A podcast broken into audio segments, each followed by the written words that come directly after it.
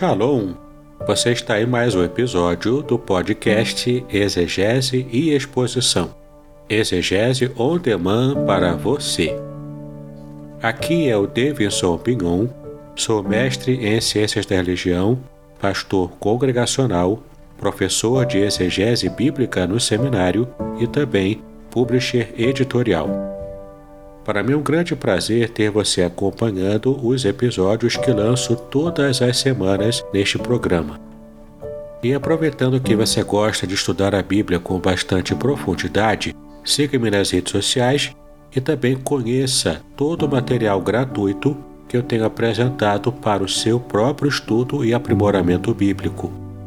Dê uma olhadinha também nos links abaixo em dois cursos especiais o primeiro deles, Introdução à Exegese Bíblica, e o mais recente, A Trindade Revelada nas Escrituras Hebraicas.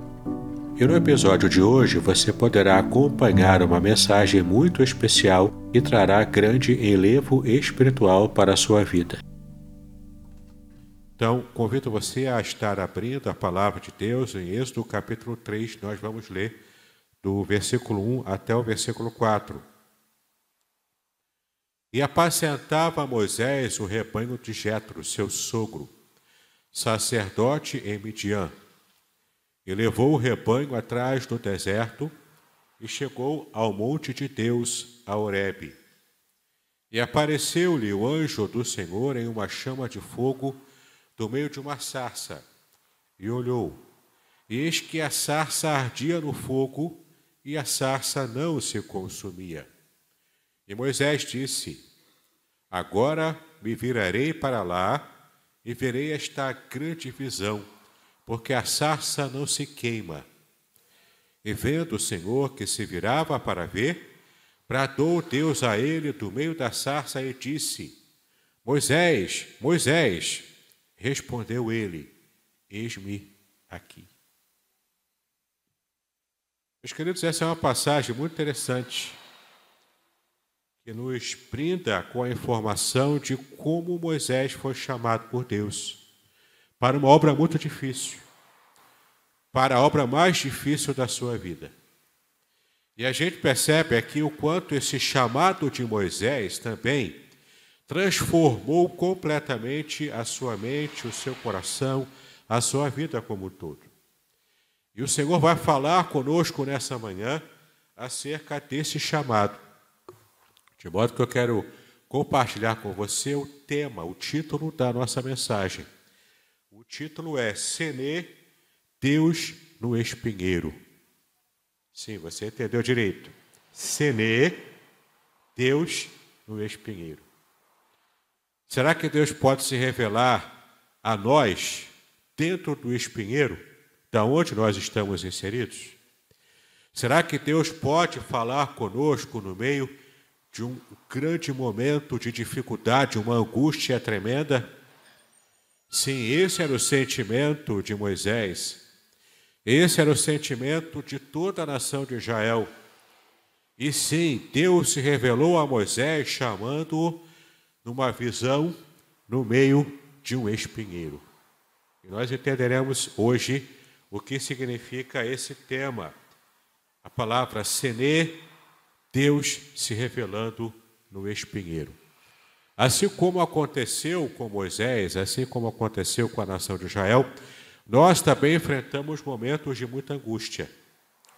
Sejam problemas familiares, sejam problemas de saúde, sejam problemas de relacionamento, no trabalho, em casa, até mesmo na igreja, seja qual for a crise, essas crises, esses problemas, essas angústias, vão afetando a nossa saúde, vão afetando o nosso coração, a nossa mente fica em rebuliço, entramos naquele modo de pensamentos rápidos, essa ansiedade que às vezes vai nos dominando. E todo esse sentimento vai tomando conta do nosso dia a dia, do nosso ser, de modo que a gente não consegue mais pensar em outra coisa que não seja a solução desse problema que nos angustia.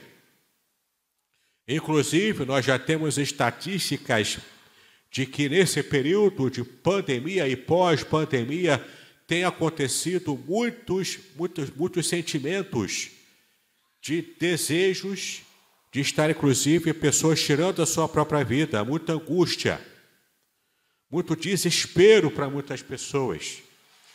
Muitas pessoas têm desejado dar cabo de sua vida devido ao pensamento completamente down, completamente para baixo, porque não conseguem ver solução a uma angústia crescente. E se torna uma depressão crônica, se torna essa angústia se torna inclusive síndrome do pânico. E tudo isso, toda essa conjuntura mostra para nós o quanto precisamos de uma ajuda externa, o quanto nós precisamos da bênção de Deus para suportarmos os dias maus. Nesse momento, o povo estava clamando, o povo de Israel estava clamando a Deus, estava suspirando. Por quê? Porque o povo de Israel já estava há 400 anos na situação de cativeiro, como escravos trabalhando para o enriquecimento de uma nação pagã, de uma nação idólatra, de uma nação que não conhecia o Deus de Israel. É muito triste, é muito terrível quando você precisa trabalhar não para você mesmo encontrar um enriquecimento, encontrar uma melhora na sua vida, mas para você trabalhar para cuidar da vida do outro e do outro que não te ama do outro que não se importa com você. Para o outro, você é apenas uma mercadoria, é apenas um bem material. Se você morrer, é só mais um que morreu. É só menos um escravo de tantos que nós temos aqui. E naquela situação angustiante, desesperadora, Israel clamava já há 400 anos. E por que isso aconteceu? O próprio texto bíblico diz que na época de José do Egito, o povo de Israel entra no Egito em, em posição de honra. E então, a partir dessa chegada dos israelenses do Egito, torna-se inclusive uma dinastia chamada dinastia dos Ixos. Ixos era, um, era o povo judeu, era o povo semita que estava ali no coração do Império Egípcio. E durante vários anos o povo Ixo fez parte do império. Mas de repente um novo faraó se levanta, que não conhecia José, que não se lembrava é, desse tipo de, de, favor que o faraó anterior a ele tinha com os Ixos. E então esse faraó começa a colocar uma pesada carga, escravizando o povo, fazendo então que a vida daquela gente, o povo de Deus, fosse completamente esmagada. Durante 400 anos, essa era a realidade dura, terrível da nação. O povo já estava cansado, o povo já estava sofrendo, o povo já estava completamente esgotado nas suas emoções, no seu corpo físico, na sua visão deles próprios como nação os escolhidos de Deus. Por certo, o pensamento brotava na mente daquela, daquele povo. Será que Deus realmente está conosco? Será que Deus se esqueceu da gente? Será que Deus não está olhando para a nossa situação? E é interessante a gente perceber nesse texto aqui o quanto esse verbo ver, essa ideia de alguém que vê, está sendo enfatizada no texto hebraico. Aqui, Deus se aproxima de Moisés através de uma visão. É interessante que o texto é muito claro ao dizer que Deus viu o sofrimento da nação e Deus também viu o próprio Moisés. O texto diz isso. E como é que Deus chama a atenção de Moisés? Através de uma curiosidade movida pela visão. Enquanto o povo clamava e se perguntava: será que Deus não está enxergando o nosso sofrimento, que já dura 400 anos? Quando chama Moisés, Deus está falando: eu vi o sofrimento do meu povo, eu ouvi o clamor do meu povo. E Deus chama Moisés com aquela visão específica dessa sarça que ardia e não se consumia. Moisés, então, pastoreando o rebanho do seu sogro Jetro, já aqui no versículo 1 diz que ele fez, o que, que ele fez? Ele estava levando esse rebanho para pastar atrás do deserto. Qual era o objetivo dele em fazer isso? Em se destacar. Ele estava se destacando, levando o seu rebanho, o rebanho do seu sogro, para estar pastando em um ambiente destacado, fora de campos de outras pessoas, para que não houvesse nenhum tipo de problema dele estar colocando o seu rebanho para pastar em campos alheios. Se algo acontecesse alguém reclamasse, olha, você está bebendo da água do meu campo, você está trazendo o seu rebanho para pastar no meu campo. Isso dava briga, isso dava problema, isso dava inclusive, gerava inclusive morte.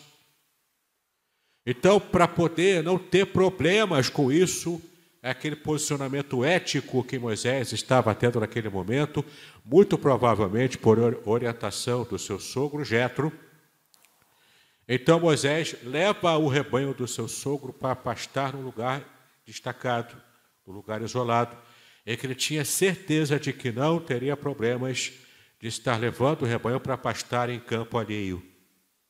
Então, com, esse, com essa atitude, com esse objetivo em vista, ele destacado sozinho, o rebanho lá se alimentando, ele esperando o rebanho pastar, ele então percebe nessa visão especial, que também no lugar diferente, destacado fora ali do, da, daquele ambiente, do pasto do, do rebanho de, de, de Jetro, ele então olha e percebe esse espinheiro.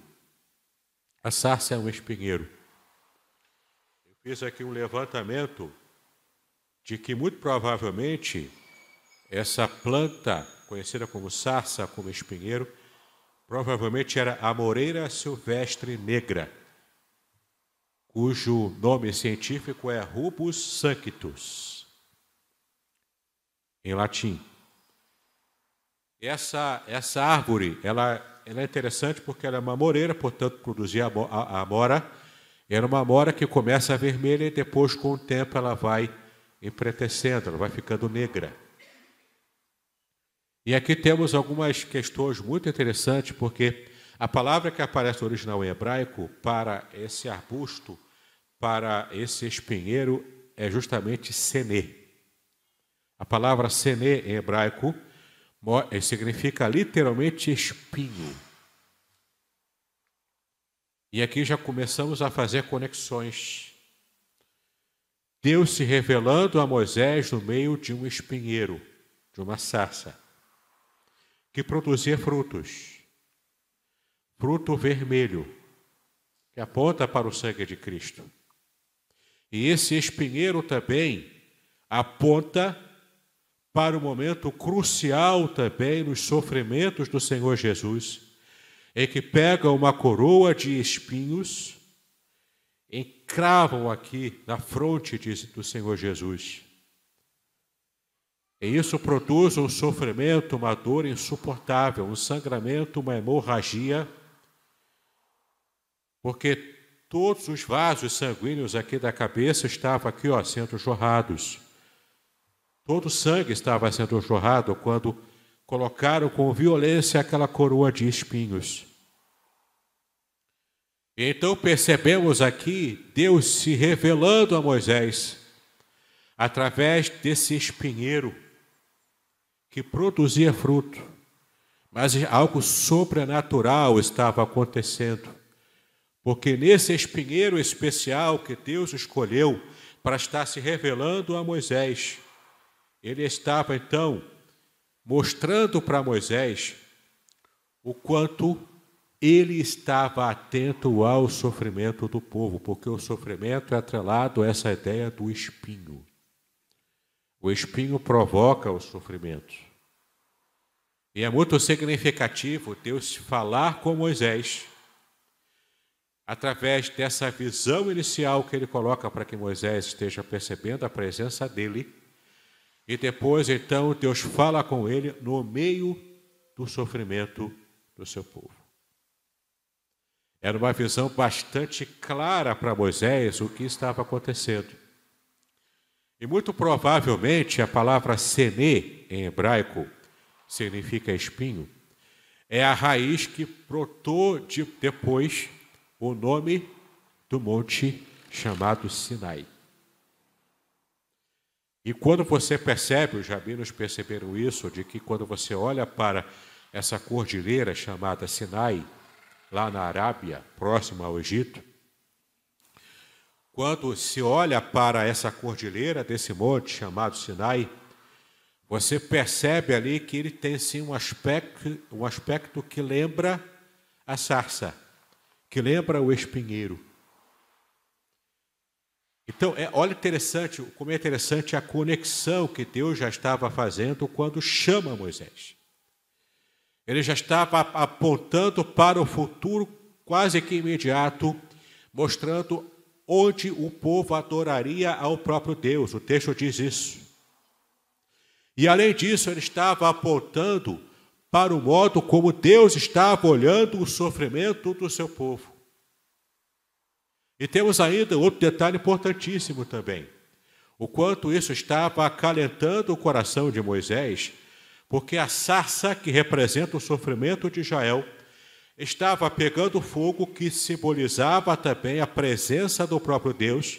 A Bíblia diz que Deus é este este em hebraico significa fogo, fogo consumidor. Então você percebe Deus se revelando no meio do sofrimento, mas não consumindo o povo de Israel. O povo de Israel estava em sofrimento, mas era uma mensagem, uma mensagem subliminar que Deus estava dando a Moisés, dizendo: O meu povo não estará sucumbindo, meu povo não estará sendo consumido por esse, por esse sofrimento, por essa luta. Eu vou preservar o meu povo. E não apenas o meu povo, mesmo você, Moisés, que é relutante, você também não será consumido, você não sofrerá dano com todo esse trabalho que faremos de libertação do meu povo. Moisés era relutante, inclusive, pesquisando ali as fontes da tradição judaica, eu percebi que eles entendiam de que é, Deus levou sete dias argumentando, falando com Moisés, e Moisés se recusando durante esses sete dias. E Deus foi trabalhando com o coração dele, foi se revelando paulatinamente a ele. Deus começa com essa visão de curiosidade, ele, ele tem a sua curiosidade tão despertada, ele chega perto, começa a querer entender o que estava acontecendo. Então, o, o, texto bíblico diz que Deus começa a falar com ele através do anjo, o anjo do Senhor. E depois Deus fala diretamente com Moisés. Era a primeira experiência de Moisés como alguém que está falando diretamente com Deus. Então, Deus vai paulatinamente, vai passo a passo, conversando, convencendo Moisés ao chamado de libertação do povo, do povo de Israel. E olha que bacana também, uma, outra, uma fonte judaica muito comum também, o Talmud, fala sobre essa questão do espinheiro. O Santíssimo, bendito seja, escolheu uma simples sarça para fazer brilhar a Shekinah, a luz divina, em lugar de outras árvores lindas e majestosas, para dar aos homens o exemplo da humildade. Desde o, todos os tempos da história, Deus trabalhando de modo simples. E com essas mensagens simples, diretas, Deus foi tratando com o seu povo ao longo da história. Inclusive, no nascimento do Senhor Jesus Cristo, ele não nasceu em berço de ouro. Não nasceu no palácio do primeiro século. Caso Deus quisesse fazer isso, ele faria Jesus nascer no palácio romano. Mas ele buscou um ambiente pobre, simples, da Galileia. Jesus nasceu lá em Belém e esteve, foi colocado numa manjedoura, o lugar onde, onde os animais se alimentam, se alimentavam. Deus buscando respostas simples, em ambientes simples, para abençoar e mudar a história do seu povo. Mas olha que interessante, aqui no versículo 4, como nós lemos, onde Deus bradou a ele no meio dessa sarça, desse espinheiro. Da mesma maneira, Deus esteve tratando também com Abraão e com Jacó. Que maneira é essa? No versículo 4 diz que Deus chama Moisés, repetindo o nome dele duas vezes. Na Bíblia, quando Deus repete o nome da pessoa com quem ele está falando duas vezes, isso quer dizer que Deus está mostrando o seu carinho, o seu amor por essa pessoa. É um chamado suave, é um chamado abençoador com carinho para essa pessoa. Então Moisés estava aqui sendo chamado por Deus inicialmente com esse carinho, dessa forma carinhosa. No versículo 5, nós percebemos que Moisés, então, é instado por Deus a tirar as sandálias dos seus pés. E às vezes ficamos perguntando por que, que Deus fez isso. Ok, o lugar era santo porque Deus estava se revelando ali, e o lugar onde Deus se manifesta se torna um lugar santo. Mas por que essa prática de tirar as sandálias dos pés? Por que precisava estar descalço? Porque essa era esse era o costume na época de Moisés, desde lá o povo egípcio, quando ele recebeu a cultura egípcia, e lá na cultura egípcia, a arqueologia já comprova isso, de que há gravuras, há achados arqueológicos que mostram que quando na cultura egípcia algum, algum faraó, algum cidadão egípcio tinha contato com os deuses egípcios, ele era costume de tirar as sandálias e colocar do lado. E falar com o deus egípcio sem as sandálias. Era um símbolo, talvez, de pureza, de desejo de estar se despido de qualquer tipo de, de mecanismo humano para poder falar inteiramente com o Deus, o Deus pagão, o Deus egípcio. Deus então faz com que Moisés entenda na cultura pela, pela qual ele foi criado, a cultura egípcia, de que ele estava diante de Deus, do Deus Todo-Poderoso. Para ele, para Moisés, funcionaria como esse gatilho cultural para ele entender que ali não era qualquer um que estava conversando com ele, não era uma aparição egípcia, mas era o Deus Todo-Poderoso, como ele, o próprio Deus falou com Moisés. O Deus dos seus pais, o Deus de Abraão, de Isaac e de Jacó. Eu que estou falando com você agora. Então, Deus viu o sofrimento do povo, Deus viu Moisés, e Deus agora estava tomando uma providência. E é claro, Deus vai se revelando, vai se revelando a Moisés. E a palavra, o nome de Deus predominante que aparece aqui nesse trecho, em todo esse capítulo 3, é o nome em hebraico Elohim. Elohim significa o Deus de toda a justiça. Portanto, quando o texto mostra aqui que Deus se revela a Moisés, e o nome que aparece em hebraico Elohim, está dizendo que era o Deus que estava querendo provocar a justiça sobre a ação egípcia contra o povo de Israel. Era um Deus que agiria com justiça contra a nação egípcia.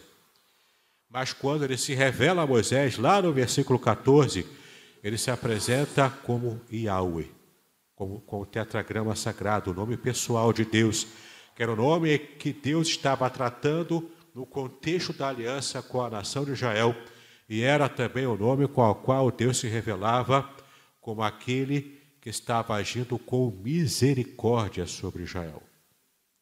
Então, sempre na Bíblia que aparece Elohim, é o Deus da justiça que domina todo o universo, o Criador de todo o universo. E quando Deus se revela na Bíblia como Yahweh, como tetragrama sagrado, como o Senhor, todo em maiúscula, como aparece na sua Bíblia, ali ele está tratando diretamente com o seu povo escolhido, porque é o nome pessoal dele, e ali a ênfase é na misericórdia divina desde o Antigo Testamento. Então, para Israel, misericórdia, para o povo egípcio, severidade e a justiça, a mão pesada de Deus. Isso você percebe no modo como o texto apresenta esse chamado de Moisés. E no versículo 11 você vê então a primeira reação, a primeira reação de Moisés. Quem sou eu para ir? Eu não sou ninguém. Moisés então tinha vários receios. Ele primeiro se considerava inapto, inadequado para estar exercendo essa missão de libertação do povo do Egito.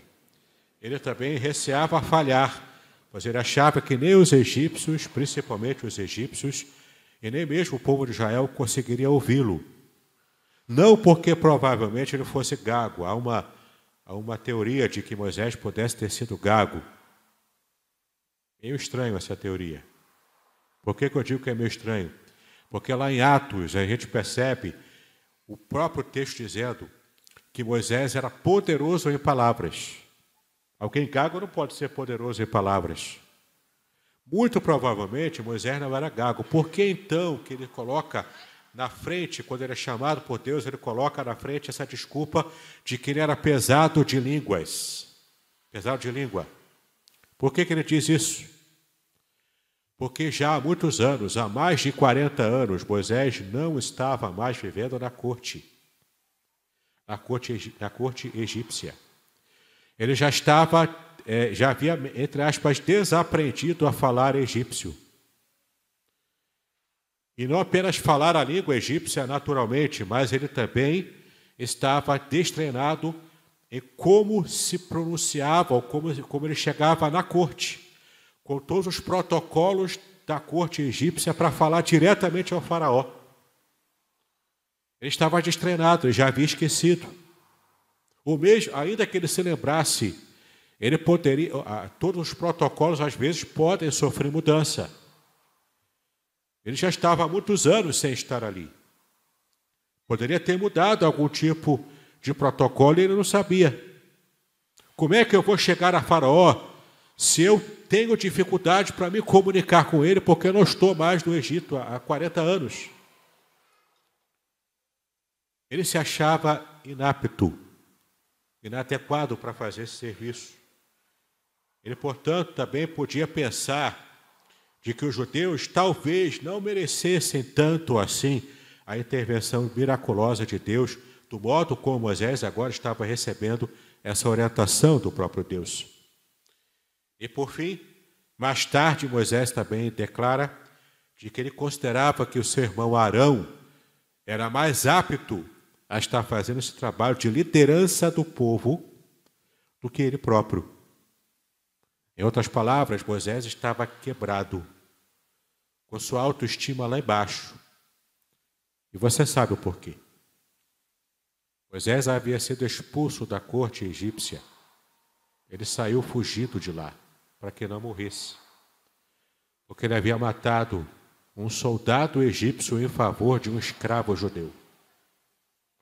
Para a cultura egípcia, isso era pena de morte, pena de traição. Ele foi contra o império para proteger um escravo de uma outra nação. Moisés não tinha como permanecer na corte. Depois de 40 anos, pode ser que, que inclusive já tivessem esquecido dele. Quem sabe até pensado que Moisés havia morrido no deserto. Mas Deus preserva Moisés para agora fazer a sua vontade soberana, libertando o povo do Egito. Então Moisés se pergunta: quem sou eu? Eu não sou ninguém. Deus então vai trabalhando com o coração de Moisés, aumentando a estima dele, mas muito mais do que implantando uma autoestima melhorada para Moisés, Deus fala para ele o seguinte: Eu asseguro a vitória final. Sou eu que vou fazer esse movimento, não é você. Não vai partir de você, parte de mim. Você vai ser apenas um instrumento, mas quem vai libertar o povo do Egito sou eu. No versículo, no versículo 13, então, Moisés pergunta para Deus: Mas qual é o seu nome? Ok, vou aceitar.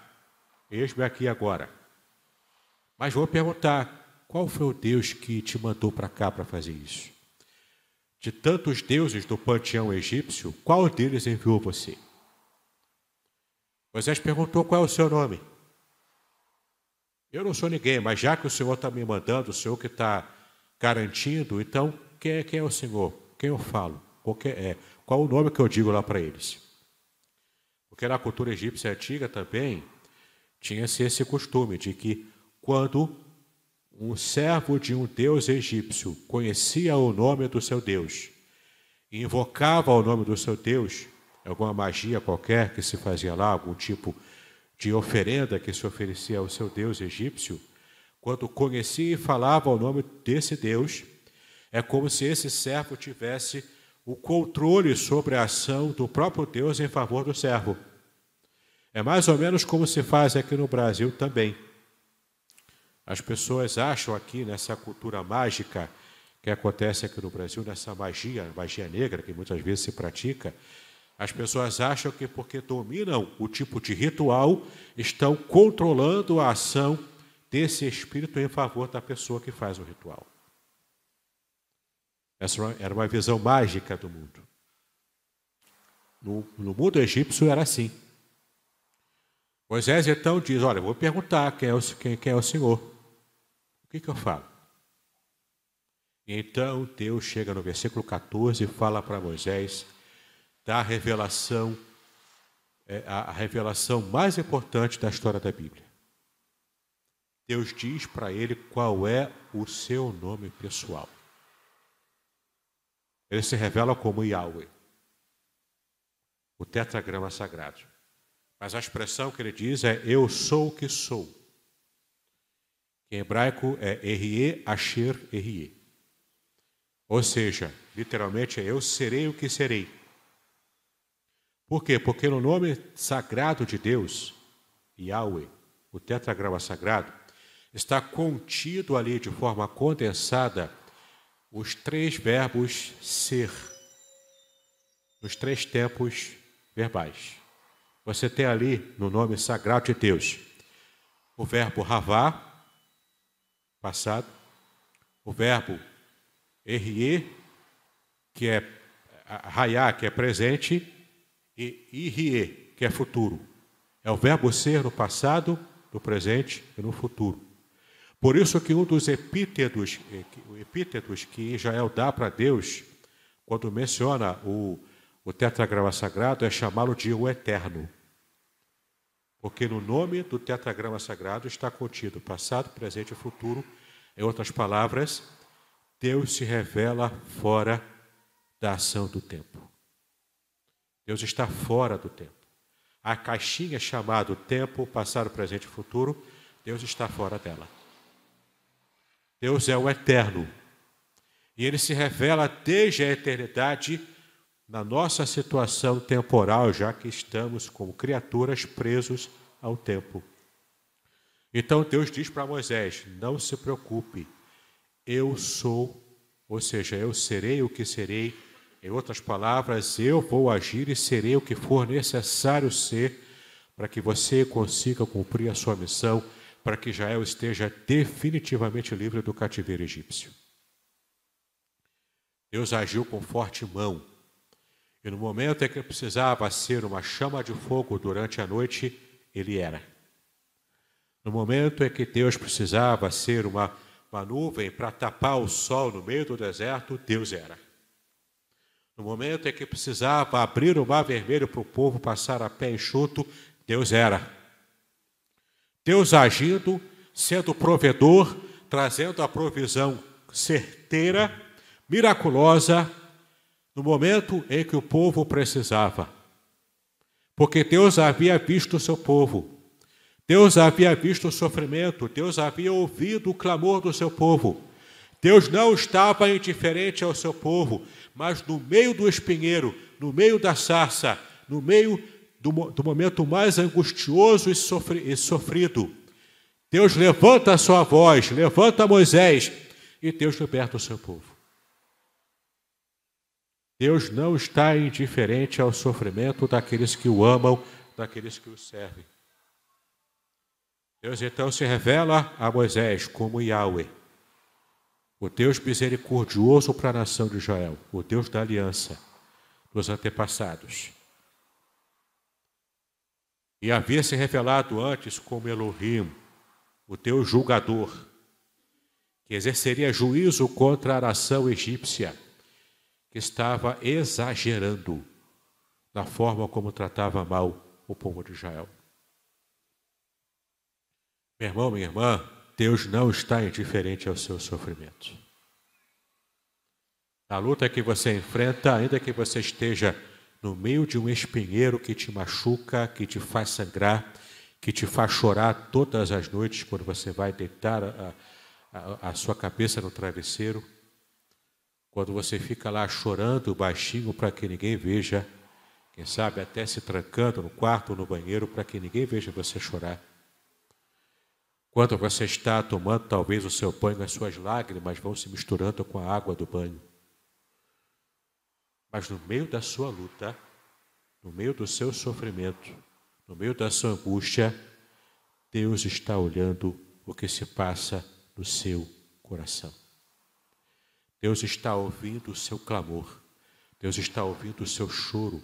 Deus está ouvindo o soluçar quando você está simplesmente se derramando na presença dele em lágrimas. E esse tipo de sofrimento, essa angústia tem prazo de validade. Deus não vai deixar que isso seja permanente. Dura muito tempo, às vezes acontece de, você, de durar anos a sua luta.